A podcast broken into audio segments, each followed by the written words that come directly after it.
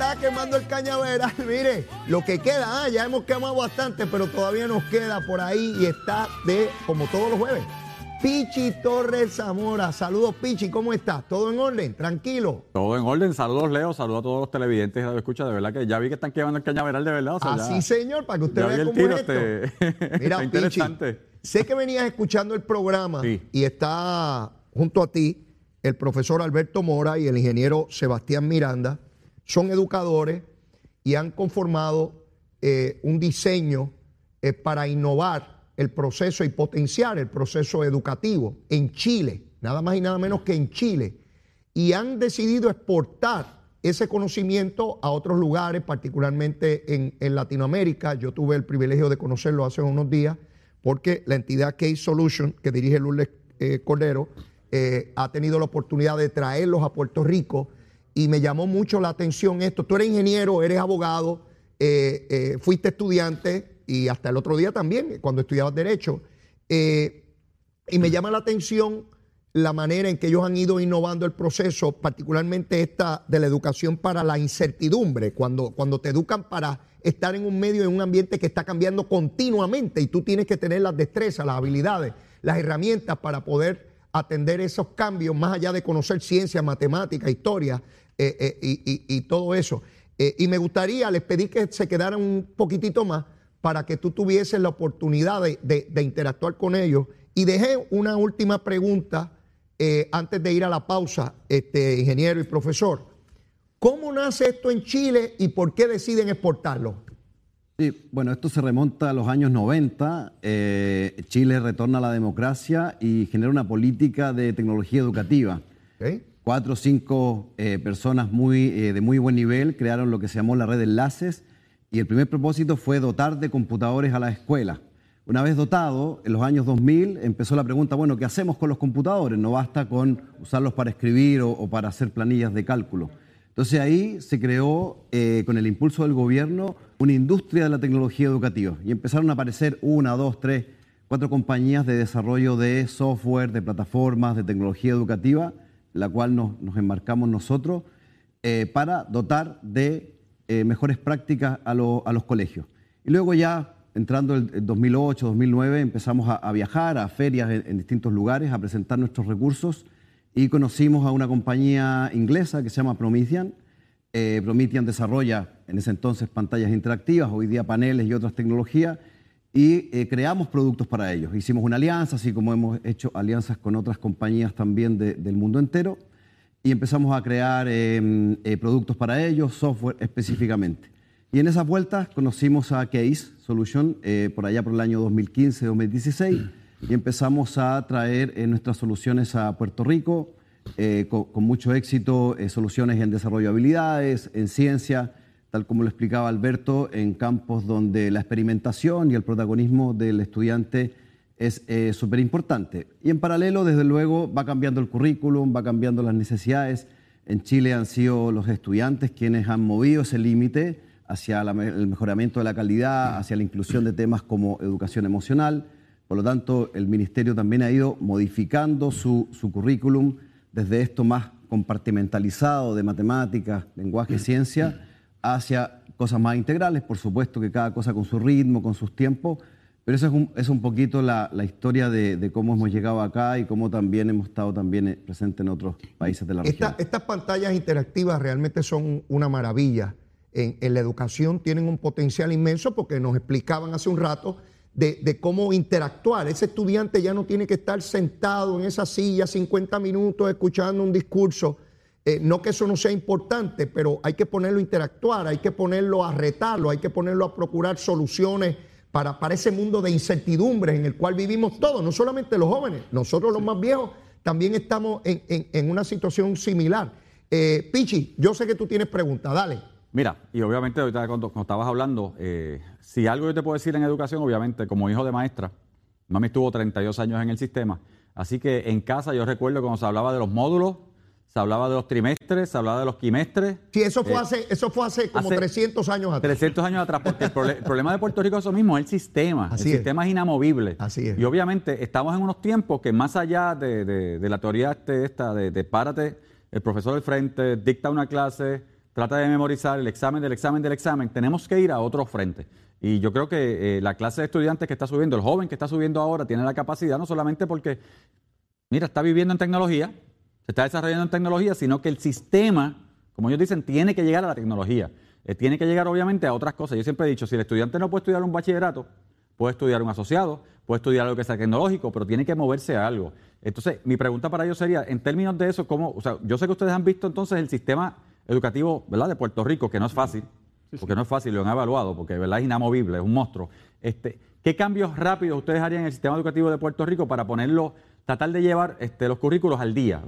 esa pregunta, esa pregunta es grande. O sea, si yo soy este, tengo la capacidad de influenciar, ¿qué haríamos inmediatamente? Hay algo que ya están haciendo, que es incorporar tecnologías, ¿cierto? Pero que hay, un, hay una precaución que tener.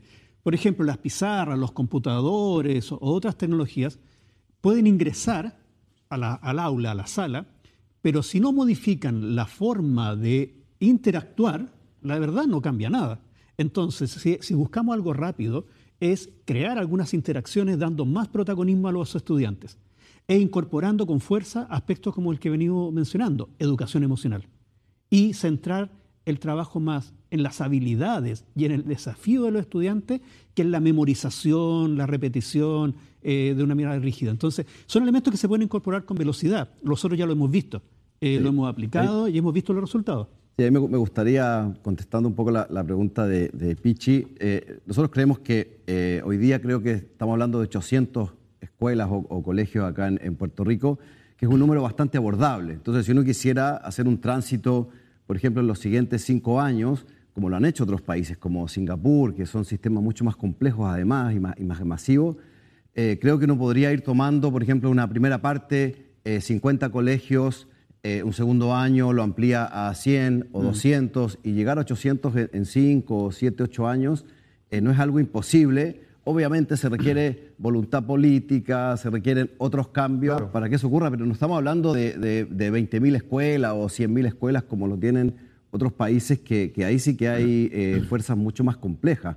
Entonces, yo creo que, acá uno podría decir, bueno, partamos con 50 eh, colegios que les vamos a dar un presupuesto, que lo vamos a modificar, que vamos a exigir una innovación curricular y vamos a dar esta confianza al estudiante. Finalmente, el término autonomía es lo más relevante porque tiene que ver con, eh, con las posibilidades de transformación educativa, pero también tiene que ver con eh, con ciertos deberes, en el fondo, que tienen que tener los estudiantes, el deber estudiar, el deber informarse. Entonces, normalmente estamos en esa desconfianza y hacemos que haya una evaluación, que haya un control, que haya un, currículum rígido. Entonces, cuando uno dice, bueno, ahora va a ser de otra manera, vas a tener eh, la posibilidad de educarte de otra manera, pero vas a tener eh, deberes también. Claro. me, me, parece excelente. No, no tengo más tiempo, pero les agradezco infinitamente esta participación hoy. Los invité porque a mí el tema de la educación me fascina. Yo vengo, y lo he dicho mil veces, lo sé, vengo de un barrio pobre y, mis padres tenían apenas escuela elemental. Y la posibilidad de yo estar aquí hablando frente a ustedes en una cámara se debe a, que, ¿verdad? Hubo las posibilidades de lograr una educación, un sistema público de enseñanza, luego la Universidad de Puerto Rico, la Universidad del Estado y es la educación realmente lo que puede potenciar la capacidad de los pueblos, no solamente el individuo en su carácter individual, ¿verdad? Y perdonen la redundancia, sino los pueblos. Un pueblo educado, y, no estoy hablando de que todo el mundo tiene que tener doctorado ni grandes estudios, sino que tenga el manejo, para eso que ustedes señalan, de la incertidumbre, de poder tener la capacidad de adaptarme, de potenciarme, de ser un ciudadano que, que produzca eh, eh, de verdad que es un tema enorme. Gracias, gracias por venir desde Chile, gracias por venir desde allá a Puerto Rico. Esta es su casa y este es el programa de ustedes. Fantástico. Eh, el mayor de los éxitos en esa encomienda, no solamente a los estudiantes de Chile, a los de Puerto Rico y a los del mundo entero. Queremos un mejor mundo y lo logramos con la mejor educación posible. Gracias, a ambos. Gracias. Gracias, Leo. Pichi, tenemos que seguir contigo en esta discusión de, de los asuntos, pues que tú sabes que nos abordan de diario los asuntos políticos. Ayer se dio cuenta de que Raúl Labrador, que fue representante federal y que corrió para gobernador en el estado de Idaho, puertorriqueño, que, perdió, ganó la primaria para secretario de justicia en Idaho. Esto es increíble, Pichi. Tú que eres abogado, uno pensar que un secretario de justicia va a elección, uno como, imagínate tú, como es el proceso político en Puerto Rico, que para ser secretario de justicia tú tengas que hacer campaña. Imagínate un PAC, un PAC que se cree para defender a un candidato a una posición. Pues en Idaho, el secretario de justicia del Estado se escoge por votación directa del pueblo y tiene primaria y luego elección. Pues Labrador, que es republicano, le ganó al incumbente republicano, con lo cual se convierte en el candidato oficial para ser secretario de Estado en Idaho y se da por, por descontado de que va a ganar porque es un Estado eminentemente, republicano. ¿Qué te parece que este boricua logre eso en Idaho cuando nos dicen que los americanos no nos quieren, pichi, que tienen la lengua rubia, el pelo rubio, los intestinos rubios y que no quieren a ningún latino y ningún puertorriqueño? ¿Qué te parece este triunfo de Labrador? Primero, yo tuve la oportunidad de conocer a Raúl cuando era congresista, de reunirme con él en varias ocasiones en el Congreso eh, y como puertorriqueño, de raíces puertorriqueñas, con sus hermanos viviendo aquí, porque sus hermanos viven aquí en Puerto Rico, obviamente tú y yo los conocemos. Eh, él siempre estuvo preocupado por los asuntos de Puerto Rico. el hermano labrador, Eric, fue secretario de Recreación y Deporte bajo Pedro Rosselló en los 90. Sí, y su hermana, que también es publicista y está este, también trabaja en Puerto Rico, tremendas personas. Y de verdad que Raúl, este, siempre el, el tema de Puerto Rico estaba, pero yo recuerdo que él me decía, cuando él hablaba de, de, de, Idaho, me dice, ¿cómo tú puedes, cómo tú puedes pensar, en una conversación que tuvimos, que, que, un boricua en Idaho logró llegar al Congreso? Como un, puerto, o sea, como un puertorriqueño me decía, como un puertorriqueño, bueno, él me decía, con mucho trabajo, con mucho ahínco y haciendo lo correcto. Eh, y él sale, cuando él decide salir, ¿verdad? Porque hizo, tenía otras aspiraciones, pero mira, regresa ahora porque dejó un buen nombre, regresa en una posición electa de secretario de Justicia porque muchos, y tenemos que entenderlo, tú y yo sabemos, y los que nos están escuchando y viendo, en Estados Unidos hay muchos estados que el secretario de Justicia, esos cuerpos, son electos por el pueblo. Y la persona le presenta lo que es una plataforma de cómo van a combatir el crimen, cómo van a hacer esto, y el pueblo vota por eso. Es una realidad como se vota en, counties por el sheriff, que es el que básicamente el policía del pueblo, por decirlo así. Así que mira, un puertorriqueño haciendo historia, sigue haciendo, Raúl sigue haciendo. Y fíjate que no es en, Florida ni en New York en Idaho, mi hermano. era lo que él me decía, porque yo recuerdo las conversaciones cuando lo visitaba en el Congreso, y de hecho, que él vino a Puerto Rico varias veces, este, era bien amigo de, Luis Fortuño. Eh, como gobernador, él me decía, mira, un puertorriqueño en Idaho. O sea, ¿cuál era, él decía, cuál era la posibilidad de que un puertorriqueño en Idaho eh, lograra hacer lo que estamos haciendo? Y él, obviamente, bien, bien orgulloso de lo que estaba haciendo. Y yo me alegro mucho por lo que está haciendo, porque no solamente él, muchos puertorriqueños en diferentes estados están haciendo la diferencia, pero hay dos o tres aquí en Puerto Rico que con el complejo que tienen encima no quieren entender que los puertorriqueños, que somos parte de la nación americana, que somos ciudadanos americanos, podemos, tanto allá como acá, hacemos la diferencia. Mira, ¿y quién puede plantear que el labrador ha perdido la cultura, el idioma, su identidad? Nadie. Y sigue siendo boricua, sigue amando a Puerto Rico, sigue con las costumbres y, y nada se afectó. Por eso es que yo te digo, Pichi yo veo una diferencia tan grande en lo que era la discusión de estatus en 1993, en aquel plebiscito, versus hoy. En aquel entonces hablaban que se perdía la cultura, el idioma, la idiosincrasia, la bandera. Ya yo no escucho esa discusión. Ya se acabó. Esto se ha circunscrito si eres demócrata o republicano, como Estado. De hecho, en unas horas va a estar el gobernador junto a Steny Hoyer y Nidia Velázquez, Jennifer González, en un proyecto de consenso. Vamos a ver qué tipo de proyecto es. Ayer se circulaba, no sé si te enteraste, por lo menos yo lo vi en partes de prensa, de que probablemente esté la libre asociación que, o, república asociada con ciudadanía americana ¿Cómo es? Que quieren independencia con ciudadanía americana. Y los chavitos, los chavitos, los chavitos. Estoy loco por ver eso, mi hermano, porque el programa de mañana yo quemo 10 cañaverales en la primera media hora, mi hermano. Pero mira, eh, qué bueno que lo hablas, porque realmente lo que se da hoy, este, el gobernador va de viaje, si no me equivoco, para estar en la conferencia de prensa, es un junta histórico. Usted ni Hoyer ha logrado, o sea, va a estar Jennifer, va a estar Nidia Velázquez, va a estar Raúl Grijalva que es importante que esté en el juego porque Raúl es el que tiene la comisión que tiene que mover todo esto. Seguro. Así que eh, el empeño que le someta a esto puede ser tan bueno que en un par de semanas tenga un proyecto que esté bajando el flor. Mira, Pichi, ¿qué es lo que se está buscando? Si está el gobernador, Jennifer, y está Jennifer, está Nidia, ranking member. Quiere decir que el proyecto no contempla la colonia. Mira qué interesante. quiere decir que Nidia Velázquez ha estado en tránsito y parece, solo digo parece, a los estadistas no me le den gina de pecho, que rápido empiezan, tranquilo, no me le den gina de pecho. Quiere decir entonces que Nidia ya no apoya el ELA colonial. ¿Se dio cuenta? Quiero verlo, quiero verlo, porque si de lo que habla es de libre asociación, esa es la República Asociada, quiere decir que se movió con Acevedo Vilá, Raúl, ¿qué compromiso va a hacer Raúl Grijalba cuando esté allí en la conferencia de prensa? Porque él es el que va a ver esto. Y obviamente Steny Hoy, que es una persona, o sea, el líder de la mayoría en la Cámara, o sea, vamos. Y que, y que apoya la estadidad. Steny Hoy es claro, histórico, apoyando siempre, la estadidad. Siempre ha apoyado la estadidad para Puerto Rico, eso es una realidad, este, lo ha dicho claramente y que Puerto Rico decida.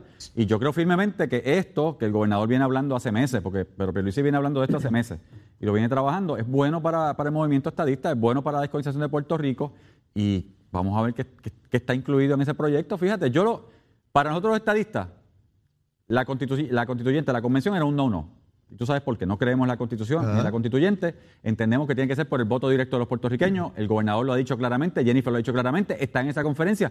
Debo entender, como tú bien dices, tampoco hay constituyente, que era lo que Nidia estaba pidiendo en un momento. Mira, mira cómo yo lo veo. Ya el Tribunal Supremo reiteradamente señala que somos un territorio y una colonia y que el, y que el, Congreso puede hacer con nosotros lo que le dé la gana según la cláusula territorial el caso de Vallejo, el último. El Congreso, a su vez, ha sido tan dramático como legislar una Junta de Supervisión Fiscal que está por encima del gobierno nuestro y no podemos hacer nada. Que enmendó el ELA, la ley 600. Pero mira el paso que se está dando hoy. Porque si en efecto Nidia Velázquez, porque ver para creer, ¿verdad? Yo hasta que no lo vea allí, ¿verdad? Este, vamos. Eh, si Nidia Velázquez da ese paso hoy, quiere decir, Pichi, que en el propio Congreso, los pocos aliados que le quedaba a la colonia ya se acabaron porque Nidia Velázquez era el buque insignia, era la punta de lanza en defensa del territorio. Si Nidia se sale de ahí, no queda nadie, porque Richie Torres no está en favor de la colonia, cree en la estadidad. Alexandra Ocasio se señala que también va a estar en la conferencia de prensa, que es el ala ultraliberal, llaman ellos, dentro del Partido Pero que en, principio, cuando hizo campaña, al principio, antes, hablaba de la estadidad para los puertorriqueños, recordará pero Nidia la, la matizó, Nidia la redujo en su planteamiento. Sin embargo, todo parece indicar que ambas van a estar en la conferencia de prensa donde, y digo yo que no puede estar la colonia, pues si no el gobernador no puede estar allí ni Jennifer, ¿verdad? No puede estar el problema como parte de la solución, eso está más que claro. Si eso es así, entonces se acabaron los defensores del ELA territorial en el Congreso, ya no queda ninguno, ¿ves? Y entonces, ¿quién queda? Solamente dos o tres en Puerto Rico, Pichi. Solamente dos o tres. No veo a nadie más. Mira lo que está ocurriendo frente a nuestras narices. Algo que parecía impensable en los años 90 que Nidia Velázquez fuera a aprobar un proyecto que no contemplara el ELA territorial. Nidia, Nidia Velázquez en una conferencia con estadistas hablando de... uh, ah, Nidia Velázquez, All People, junto a estadistas de Puerto Rico, hablando de un proyecto de descomisar a Puerto Rico. Así es el proceso político y así mismo se cayó el muro de Berlín ante los ojos de los alemanes y del mundo cuando no esperaban que cayera esa barrera que más que física era una barrera ideológica en el mundo entero, separaba el mundo eh, eh, en, dos mitades y se cayó ante el mundo entero y todo el mundo dijo, pero ¿cómo es? Que están tumbando el muro, no puede ser. Pues frente a nosotros, en los últimos años, se ha ido resquebrajando la colonia en pedazos y nadie puede recoger los fragmentos para poderlos volver a montar. Está ocurriendo frente a nosotros que el proceso ha sido lento. Claro, Pichi, ha tardado 500 años, imagínate bueno, si ha sido lento. Los cambios no llegan de un día para otro. Claro, esto, esto es una escalera, cada, cada peldaño eh, eh, es importante en el camino. Cada fracaso es importante en el camino porque aprendemos hacia dónde no debemos caminar. ¿Ves? Y finalmente, después de tantos plebiscitos, que algunos decían, ah, esos plebiscitos no sirven para nada, es una botada de chavo y de tiempo. Mire dónde estamos. Por eso es Pichi y tú como político, como legislador, uno tiene que estar claro de que cuando uno está convencido del camino a seguir, no se puede dejar distraer. Habrán personas que, que, intenten distraerte para que tú te desanimes, para que no puedas, no lo lograste, no puedes. Algunos hoy, Pichi, algunos se van a burlar del proceso y otros van a tratar de obviarlo, de desconocerlo. ¿Sabes qué? Ninguna de esas dos alternativas evita de que suceda lo que va a suceder. ¿A dónde quiero ir? Que estamos en camino a la descolonización final de Puerto Rico, Pichi. Bueno, ya hay líderes de la independencia que están hablando por ahí. Eh, si votan por mí, no voy a tocar la independencia. Bueno, Dalmau lo dijo en la elección pasada. Y lo sigue diciendo, lo dijo esta semana también. Albizu Campo decía: cuando empiezan a resbalar, resbalan y resbalan hasta que se cocotan.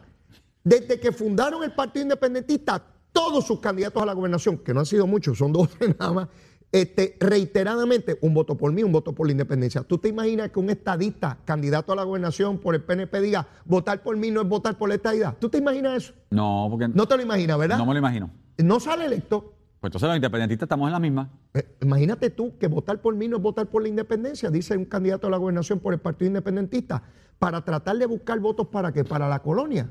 Ese, es el junte, ese es el junte que hablan, esa es la alianza. Ese es el junte, y si se da esto y se logra mover a tiempo, ¿verdad? Y si llegara el voto a Puerto Rico, qué interesante sería para los puertorriqueños ver dónde, están, dónde está el junte. Bueno, Pichi. O sea, qué, va, ¿qué va a pedir el junte? Después de la pausa, después de la pausa ah. quiero, quiero que me, que me Yo propuse ayer una alianza por la igualdad. Tiré eso. Mi hermano, la acogida que he tenido eso. Sí, porque no se trata de peleas inútiles. ¿Usted cree en la igualdad? Pues hay que hacer una alianza por la igualdad y procurar que el instrumento político que busca la igualdad tenga el éxito para lograr la misma. Pero Pichi, nos queda cañaveral, te toca a ti quemarlo. Sin pelos en la lengua. Es esa otra cultura, la cultura de la violencia, donde ver asesinar a alguien es algo muy sencillo. Leo Díaz, en Nación Z Nacional, por Z93 mire el cañaveral, mire. Mire cómo coge fuego ese cañaveral. Así lo tenemos, mire. Calentando bien duro, quemando ese cañaveral. Como tiene que ser. Estás ahí, ¿verdad? El chiste del pollito. Eh, eh, claro. Tranquilo, tranquilo. Mira, Pichi, este, la recomendación de almuerzo, ¿cuál es? Fíjate que estoy de pasteles hoy con arroz blanco. ¿Pasteles? ¿Pasteles? Yo, te dije que yo como, yo como pasteles todo el año. Oye, ingenioso. Mira, no, Pasteles arroz blanco. Oye, yo no me como un pastelito desde diciembre. No está mal. Mira, ¿con ketchup o sin ketchup? Pues fíjate, si hay le hecho, yo no tengo ese problema de conseguir, yo le he hecho, mira, yo le he hecho de todo lo que haya, olvídate de eso. Pero a mí me gusta con mucha carne. Eso de pasteles ciegos, este, eso conmigo no va.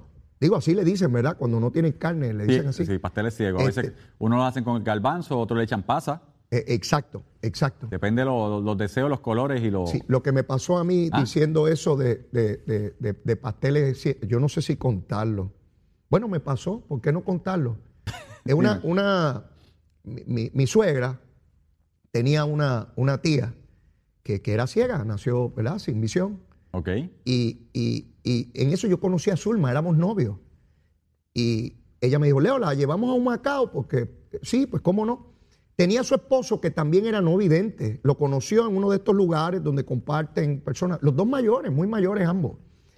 Estamos en Navidades, Pichi, ay Dios mío, yo voy a contar esto, pero bueno, me pasó, perdón, me pasó. Vamos en, el carro y era Navidad, nos habíamos comido unos pasteles, las dos personas no videntes van atrás, Zulma va a mi lado y mi suegra también al frente. Y yo digo, ay, esos pasteles no servían para nada, eran pasteles ciegos. Y la viejita que iba atrás, dijo, no te preocupes, Leo, eso tú le pones un bastón, muerta de la risa. Mira, Pichi, yo he pasado la vergüenza de mi vida. Yo decía, pero seré imbécil, podré ser más imbécil yo. ¿Cómo rayos se me ocurre a mí decir eso con dos personas no videntes en el carro, pero los dos muertos de la risa porque tenían un sentido del humor extraordinario? Pichi, yo no hablé hasta que llegamos a un Macao. Yo iba a calle, yo no me atrevía ni mirar por el, el espejo retrovisor. Bueno, y estabas de novio, que estaba tratando de conquistar No, muchacho, yo decía, pero Dios mío, seré imbécil. Pero ¿cómo es de esas cosas que tú quieres coger las palabras para atrás y metértelas en la boca? Pero ya se dijeron, no puedo hacer. Y yo pedí disculpas, pero no hable más. Cuando la despido en un macao, dijo, Leo, la próxima vez comprarle un bastoncito al pastel. Mira, mi hermano. Y yo la vergüenza. Mira, todavía años después yo la saludaba con vergüenza. Este, pero nada, cosas que le pasan a uno, ¿verdad? Mira, eh, suerte, que te dijo, mira, yo soy cieguita, pero el del lado me quiere un montón. Sí, mira, este, y, dos seres extraordinarios ya lamentablemente no están con nosotros, con un sentido del humor. Hay personas, Pichi, que nos, nos da tanto sentido de la vida, aquellos que tienen unas limitaciones que nosotros no tenemos, y que ven la vida con tanto optimismo, con el deseo de vivir y de echar para adelante, uno dice, caramba, pero ¿cómo yo me quejo? ¿De qué rayo yo me quejo si lo tengo todo? ¿Cómo es posible que me queje? Y esa era la inspiración que me daba la, familiar de, de Zulma en aquel entonces este, cada vez que eh, le cogí un cariño enorme. Y ella, mira, me daba besitos en el cutis, me daba besitos en el cutis. Mira, Pero mira, que son pasteles ciegos, son pasteles ciegos, así se le dice. Así es que le dice, por eso es que traigo este, esta situación que me ocurrió. Y es verídica, le pueden preguntar a Zulmita y a mi suegra y a, Hilda, que puede estar eh, viendo el, programa. Pichi. Dime. Eh, una alianza por la igualdad si los sectores que quieren separar a Puerto Rico de los Estados Unidos pueden aliarse, a lo cual tienen perfecto derecho, vivimos en una democracia, ¿verdad? A lo que no tienen derecho es esconder su verdadero propósito, a eso no hay derecho, ni ellos ni nadie. ¿Por qué los que creemos en la unión permanente y creemos en la igualdad de verdad permanente no podemos aliarnos, Pichi? ese, ese debe ser el camino. A esas personas que creen en la igualdad y que militan en el Partido Popular, es momento de lograr esa unidad de propósito para lograr la igualdad y que nadie juegue con el futuro de, nuestros hijos, Pichi. Así yo lo veo. ¿Cómo tú ves una alianza en esa dirección? ¿Sabes cómo te explico esto? Obviamente soy PNP, como tú dices, estadista, eh, pasado secretario, pero si hablamos de alianzas estadistas, yo te puedo decir a ti que eso se ha visto a través del tiempo. Tu llamado ahora mismo ayuda a reforzar y a llevar un mensaje claro de alianza a un sector estadista cuando hay personas que tratan de decir los estadistas no están, no están aliados. ¿Me explico? No están cohesivos, no están dentro de un partido, etcétera, etcétera, porque hay gente usando eso en contra de nosotros. Vamos, en las elecciones Pedro Pierluisi sacó tantos votos, pero hasta ya sacó más votos que Pedro Pierluisi el partido. ¿Verdad? Te digo esto porque dentro del seno del partido del PNP, si algo se ha logrado a través de los años, y no de ahora, estamos hablando más de que 15, 20 años, Mm. es que diferentes organizaciones de personas que, han, que tienen su organización estadista en todo Puerto Rico hayan entrado al partido, no como parte del partido, sino junto al partido a llevar un mensaje. Esa alianza de, organizaciones, de personas, eh, y yo conozco personas, sí PNP, que montaron su organización pro estadista, personas que no son PNP, pero son estadistas, que han montado organizaciones para orientar por la estadidad, para orientar por la igualdad que han hecho cohesión con el PNP, que se han reunido en la misma mesa para hablar. Eso se ha dado. Lo que pasa es que no se le lleva la misma sintonía, porque acuérdate que hay personas que tratan de no llevar el mensaje. Yo personalmente creo que lo que tú dices se puede solidificar, se puede crear, porque todos los que creemos en, la estadidad podemos llevar el mensaje. Pero fíjate lo que yo planteo. Porque tú, lo, dices, la, alianza, la alianza es... Fuera de ideas políticas, eh, fuera de partido. Eh, es por la igualdad, pero al final de cuentas, Pichi, la única manera de viabilizarlo y el único instrumento político, con todas las deficiencias, porque todos los partidos tienen deficiencias y cosas que resolver, ¿verdad? El único es el Partido Nuevo Progresista. ¿Ves dónde voy? Claro. Una vez decidimos que hay que lograr esa igualdad, hay que determinar cómo se instrumenta, cómo se logra. ¿Cuál es el instrumento de, para lograrlo? El Partido Nuevo Progresista. Así que yo lo veo. Yo sé que hay gente que se desespera, hay que crear otro partido. Nadie está hablando aquí de crear otro partido, nadie está hablando de eso. Seguida hay gente que se desespera y se van por las malangas. Mire, mi hermano, mi hermano, o se alían todos los sectores que creen en la igualdad para luchar unidos frente a quienes se están aliando en contra de eso. Esto es sencillo, pues esto no hay que ser eh, eh, eh, científico nuclear. Pero mira, mira cómo te lo, ¿verdad? Cómo establecí, porque yo también vi en las redes personas atacando en el sentido de que en contra del PNP. Esto no se trata de partido, señores. Miren, en el PNP, en el PNP, porque hace más de, yo diría, ocho años o diez años, surgió una organización que eran veteranos estadistas. Sí. Que nada tenía que ver con el PNP. Nada. Veteranos que son tan más, a veces más estadistas que nosotros mismos, porque de verdad que lo sufrieron. Eso arriesgaron su vida. Arriesgaron su vida. y hay personas en esas organizaciones que perdieron hijos. Así es luchando por la, por la patria y por la democracia americana. Es lo que te digo, ellos se organizaron en un momento, hoy día, hoy día, ese grupo tiene una silla en el directorio del partido. Se abrió a ese organismo que era ajeno al partido. Ahora, mira, los veteranos están en el organismo. En Misión Estadista, se creó Misión Estadista, Leo, que tú sabes que siempre ha existido, para llevar el mensaje de la estadidad, de la igualdad, para orientar. Se organizan los que están en contra de la igualdad y los que están a favor se van a quedar como tontejos mirando el cielo a ver qué cae. Hombre. Pero mira Misión Estadista, ahora mismo Misión Estadista dentro, ¿verdad? Eh, dentro de la dirección de José Aponte, que es el director de Misión Estadista, su secretario de Misión Estadista. Los miembros de Misión Estadista, cada uno de ellos tiene un organismo que montó, una organización que montó Irma y otros, para llevar el mensaje estadista. Pichi. Y son miembros de misión estadista dentro del partido. Y ellos tienen sus grupos y reúnen a su gente. Hay miles y miles de electores que votan por el Partido Popular y son estadistas. Esa es la verdad. La estadía sacó el 53, el 52.6.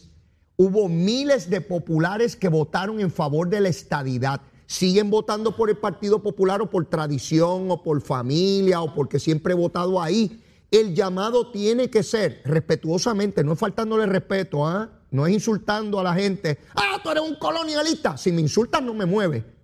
Trátame con respeto y me convences. O podrías convencerme. Pero ya ellos están convencidos. Lo que hay es que identificar cómo votan por el único instrumento que procura esa igualdad. Para mí es tan sencillo y tan elemental. Después de estar en estas luchas por décadas, porque ya, ¿verdad? Llevo muchos años en esta gusanga. Este, de, eso es que estoy hablando, Pichi. y cuando surja, cuando surja un líder del Partido Popular, mira lo que te estoy diciendo, que monte un organismo de él, populares pro estadidad, ah, por igualdad, por igualdad vamos. Sí. Porque creen en la igualdad, porque sabemos que la mayoría de los populares creen en la igualdad. La inmensísima. Lo dijo Tatito. Tatito dijo, mire, los populares, la inmensa mayoría creen en la unión permanente. Bueno, Tatito hizo una locución en contra de, los juntes en la izquierda esta semana que valía, valía una locución de cualquier estadista. Eh, bueno, algunos, algunos ya lo oigo hablando bien de, Tatito. Imagínate, imagínate lo que logró dentro de los estadistas Tatito con eso que hizo. Yo también lo he visto, sí. Sí, sí, sí. Ahora Tatito no es tan malo nada. Mira, no es tan malo nada ese muchacho, buena gente condenado. Pero sí, yo creo, mira, yo creo que un junte por la igualdad, claro que se debe dar. En la coyuntura que estamos de descolonización para Puerto Rico es más importante que nunca, porque lo que se define es el futuro, no tal vez de nosotros, el futuro de nuestras generaciones, de nuestros hijos, de nuestros, de nuestros nietos por ahí para abajo. Ya nosotros estamos liquidados, estamos hablando de los que están de los que están y los que vienen, de los que se están formando. Estamos hablando del Puerto Rico dentro de, de unos pocos años del Puerto Rico del cual se va a hablar en el 2050, cuando tú y yo hace rato no estemos por estos lares. Eh, digo, a lo mejor yo estoy y tú no, ¿verdad? Uno nunca sabe. Digo, ¿verdad? Este, Pichi, no, te sientas mal, pero es que así en la vida unos duramos más y otros menos. Eso es así. Mira, Pichi, pero si te vas antes que yo, mira, voy a despedir ese duelo de una manera que hasta tú vas a llorar. Voy a hablar tan bonito de ti. Pásale un pañuelo al difunto que, que se emocionó. Digo, si me toca a mí despedir el tuyo, a lo mejor eres tú que despídeme. Pero bueno, broma aparte, broma aparte. Eh, hay, hay, que pensar en eso y hay que buscarle concreción a ese asunto. Hay que buscarle. Claro, no, no. Y no es malo hablarlo porque en la coyuntura que estamos hay que llevar el mensaje claro. Si usted cree en la igualdad, como yo creo, no está en el PNP, pero creo que el futuro de Puerto Rico se basa en ser parte de la nación americana como Estado. De, igual a igual, de igual a igual. De igual a igual por lo que nos une, por los familiares, por el estilo de vida, por lo que sea. Pues mira, usted está llamado a de alguna manera a hacer la campaña a favor de la igualdad. Punto. Claro. Independientemente sea popular. Pichi, eh, finalmente ayer se comenzó a demoler el antiguo CDT de Vieques. Para el 2024 debe estar construido un hospital en Vieques. ¿Qué te parece eso? Tú que has tenido la oportunidad de atender esto desde la legislatura, en reclamos políticos, gubernamentales, que has visto el ir y venir de todos esos reclamos históricos ver que finalmente Vieques va a tener su hospital. Bueno, desde cuando yo empecé en esto, que ¿verdad? en el 2010 que eh, dirigí la Comisión de Salud, estábamos bregando con el hospital de Vieques, con el CDT de Vieques, para darle servicio. Y hay personas que no entendían la necesidad, o sea, era como personas de Vieques que me decían, no, no, no, nosotros queremos viequenses, personas que nazcan en Vieques. Y eso es legítimo. Este, había personas que decían que no, que había que traerlos a Islas Grandes para, para, para que nacieran aquí. Eh, y yo entiendo el reclamo, o sea, hay que, hay que ir a Vieques, compartir con los viequenses y los culebrenses. Fíjate lo que te digo. Eh, los, eh, ¿verdad? que viven en las dos islas municipios, para entender el orgullo. yo soy bien orgulloso de ser ayuyano, ellos son extremadamente orgullosos de ser culebrense, de ser viequense, y eso es bueno. Y fíjate que en la coyuntura que está dando esto, estamos a un año y pico de, de cuatrenio. El gobernador estuvo todo el día ayer en Vieques, fíjate.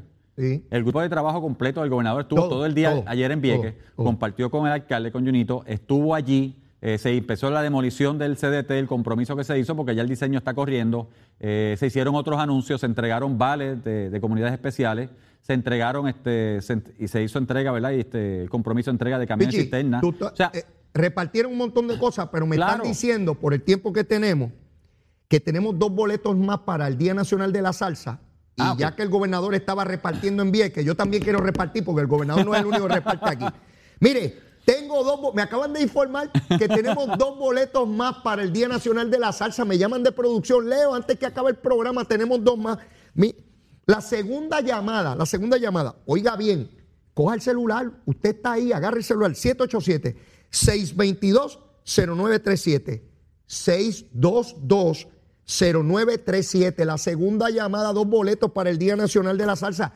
Llame ahora, llame ahora, que queremos repartir. Para que tú veas, Pichi, el gobernador no es el único que reparte en esta isla. Leo también Yo también reparto. ¿Qué, te pasa a ti? Mira, estoy bien contento con eso del hospital de Vieques. Siempre hay quien cuestiona. Ah, pero un hospital, ¿y cómo va a ser? ¿Y quién va a ir a trabajar allí? Mire, mi hermano, cuando se iba a establecer la tarjeta de salud, decían que no se podía. Todo depende de la voluntad. Hay mil maneras de pelar un gato. Habrá que hacer los acuerdos que correspondan y los hay que buscar los recursos y punto. No es que no se puede o que no se pudo. ¿Ves? Y la tarjeta se empezó a repartir en Fajardo, ¿te acuerdas? Y nadie la ha quitado, ¿verdad que no? No, está trabajando. Nadie se atreve a quitarla. Nadie se atreve a quitarla. Oh, seguro que sí. No, por ahí hoy, ahora leo algunos por ahí. No, hay que ir al sistema Arbona que había antes, que era justo y democrático. Mire qué sistema Arbona. Mi mamá me llevaba al CDT Copich, allí en San José no había medicina, horas esperando un médico, y al final te decían que no había médico. Yo fui al sistema público, mi mamá me llevaba caminando desde Manuela Pérez hasta el Copich. No me ven a mí con el sistema Albona, de gente que ni lo vivió ni lo soñó, versus una tarjeta privada. Que no le vengan a meter gusanga. Que no lo, lo de contejo a nadie. Eh, o sea, el sistema Albona funcionó en un momento dado cuando estábamos empezando en la salud, pero es bien fácil 25 años después hablar del sistema Albona. Sí. Eh, para aquellos que no lo vivieron, no lo entienden y no saben lo que eran los, hospitales de distrito, eh, los taponados que estaban en los hospitales de distrito, las filas que se hacían en los hospitales de distrito, llegar allí y no conseguir servicio. Y, y algunos ir donde el alcalde para que le dieran tratamiento y le dieran cosas porque de, ordinario no había. Así era el sistema Albona. Así que no me vengan con gusanga porque siempre están los que viven en el pasado y se quedaron allá con Cristóbal Colón y se olvidaron que después de eso pasaron mil cosas, ¿no? Así que no nos vengan con cuentos de camino con, el sistema eh, eh, eh, Albona. Pichi, para cerrar el programa. Dime. Tanto que hablaron de Whitefish, ¿verdad?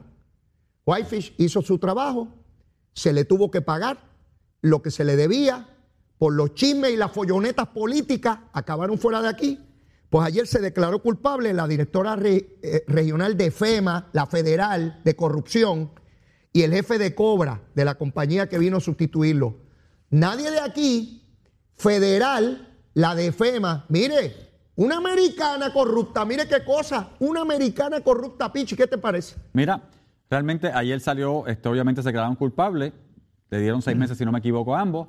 Eh, y qué bueno que traes la parte de Whitefish dentro del contexto de lo que pasó con Cobra. Yo dije en su momento que lo que estaban haciendo en Puerto Rico con Whitefish era, eh, o sea, era, eh, iba en contra del interés de los puertorriqueños. Porque una cosa era tildar a Whitefish de corrupto, lo que no pasó, lo que no se determinó, mira por dónde explota, explota por Cobra, no por Whitefish. Cuando sacamos a Whitefish de Puerto Rico y obligamos a que sacara de Puerto Rico, detuvimos la reconstrucción de Puerto Rico cinco a seis meses. Mira, cinco a seis meses, porque el trabajo que estaban haciendo ellos de las torres y todo lo demás se atrasó. Y eso fue parte de lo que atrasó obviamente la reconstrucción de Puerto Rico. ¿Por qué otra vez? Porque caímos obviamente en los, en los cuentos de camino, porque caímos en, las insinuaciones, porque caímos a destruir. Hoy vemos que no era Wi-Fi, era Cobra lo que estaba pasando y ayer se quedaron culpables. Así es, así es. Solo para que veamos los contrastes, es bueno saber qué ocurrió para que no caigamos en las follonetas y nos cojan de tontos sectores de opinión pública en Puerto Rico, todo para hacer daño y desestabilizar los gobiernos. Pichi, no tengo tiempo para más, hermano.